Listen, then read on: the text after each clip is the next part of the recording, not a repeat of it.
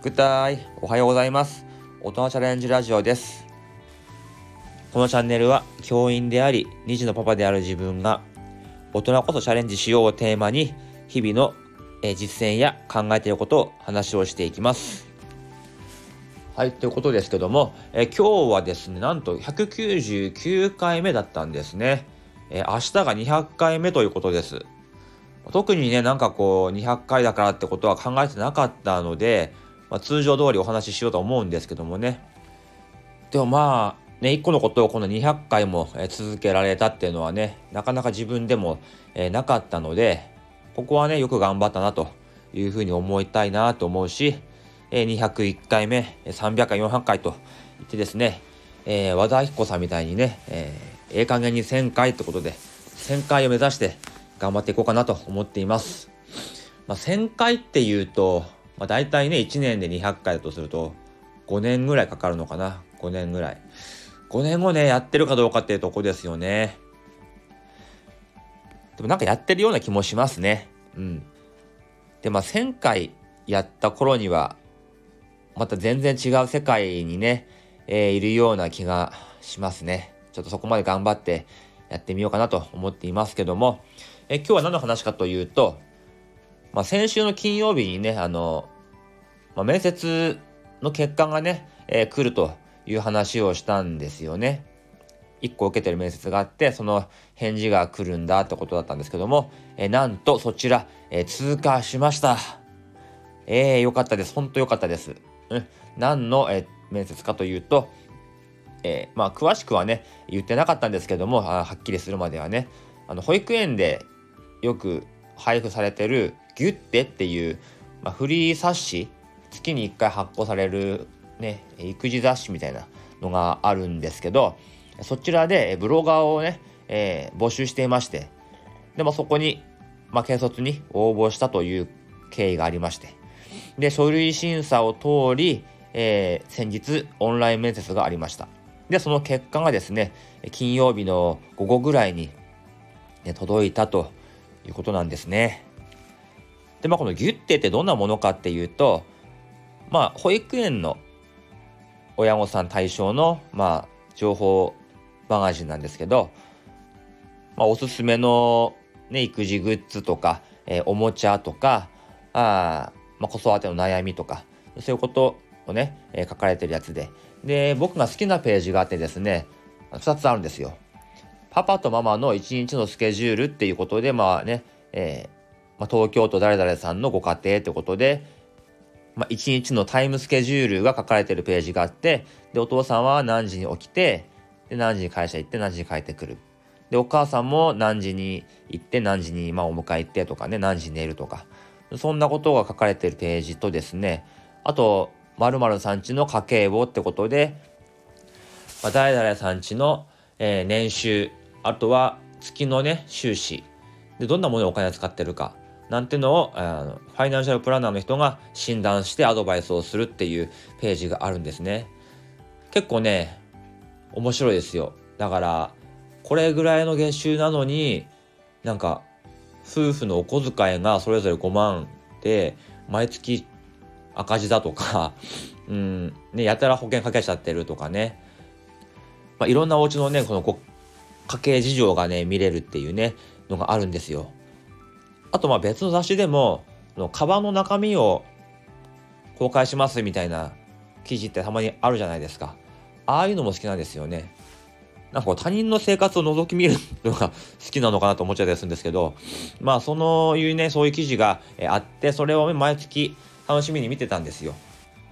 で、まあ偶然ね、あの2ヶ月ぐらい前のやつにブロガーの募集の、お知らせがありまして。で、まあ、軽率にやってみようとなったわけです。まあ、ブログはね、ほまあ、ノートをたまに書くぐらいだったんですよね。だから、しかも自分用というか、こう、何かこう、有益な情報を載っけるとか、うん、アフィリエイトはどうとか、そういう形でブログをやったことはないので、とブログ経験というのはないんですけど、こう発信活動っていうのはね、スタエフとか X でやってきてたので、ちょっとここでもう一個ね、別の方で挑戦してみようかなというふうに思ったんですよ。で、まあ、X とかスタイフも一応ね、自分が届けたい相手、まあ、ペルソナ設定っていうと思うんですけども、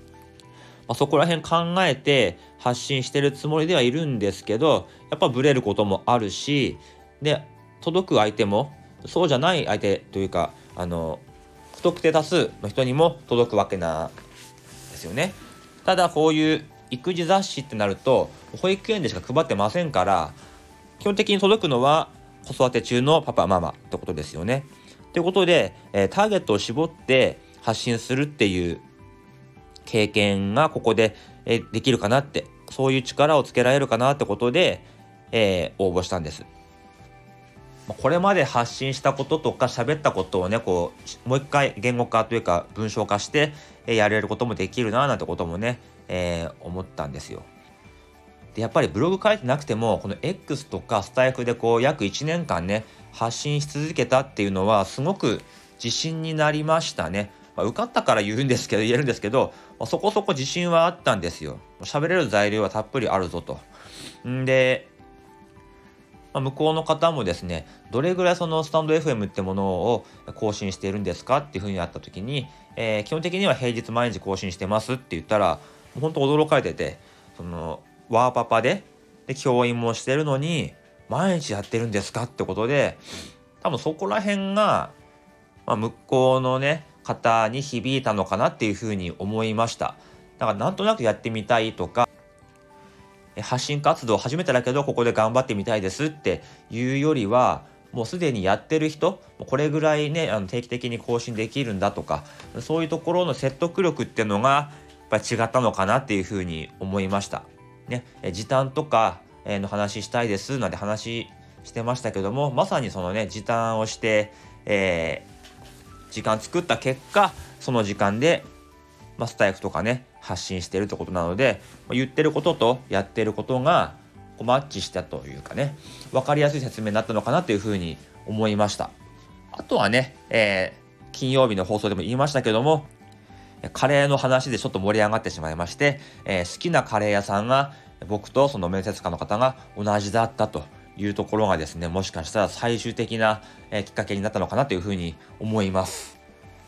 でこちらはですねあの2024年の1月から、まあ、始まるんですけど1年間1年間の契約ということになります。だからここでしっかりあの実績積んでその契約が終わった後も、ま、個人としてね何かこう発信できるようなレベルになってればいいなというふうに思いますでねこれね楽しみなのが記事をアップするだけじゃなくていろんなこうモニターにもなれるらしいんですね。この商品を使ってみた感想を、えー、げるとかここのホテルとか施設を使ったレビューを書くとかそういう活動もあるみたいでですね。ちょっとなんか楽しみですね。いろんな経験がまたここでできるのかなっていうふうに思います。で一番びっくりしたのが僕はその第6期メンバーってことなんですね。ってことは多分6年目なのかな？と思うんですけど、えー、過去にねどんな方が記事を書いていたのかっていうと2019年頃にですねワーママハルさん大石春さんが記事を書いていたんですねそこで。そこのブロガーとして。ちょっとこれ胸熱ですよね。僕はあの春さんのファンですごく憧れてるところがあります。すごく年齢も近いしね。例えるんだったらえ自分のね好きなお笑い芸人の方が、え初めてライブをした会場で自分もできるとか。自分の好きなバンドが、えすごく売れるきっかけになった、えところで自分も演奏できるとかそういう気持ちになりましたね。ちょっとここいいチャンスだと思ってまた来年ね大きなステップできるように、えー、頑張っていこうかなというふうに思っています。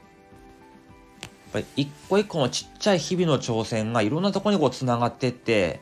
武器になってるなっていうのがねほんと感じますね。あの今年の1月にスタイフ始めたんですけど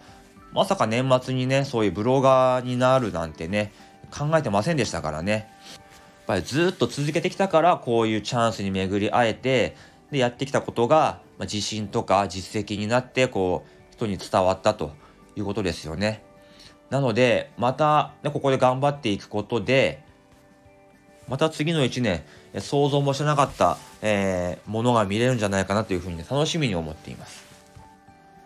やっぱりね、挑戦ってすごく楽しいなっていうふうに思いますので、えこれからも大人チャレンジ、どんどん続けていこうと思っています。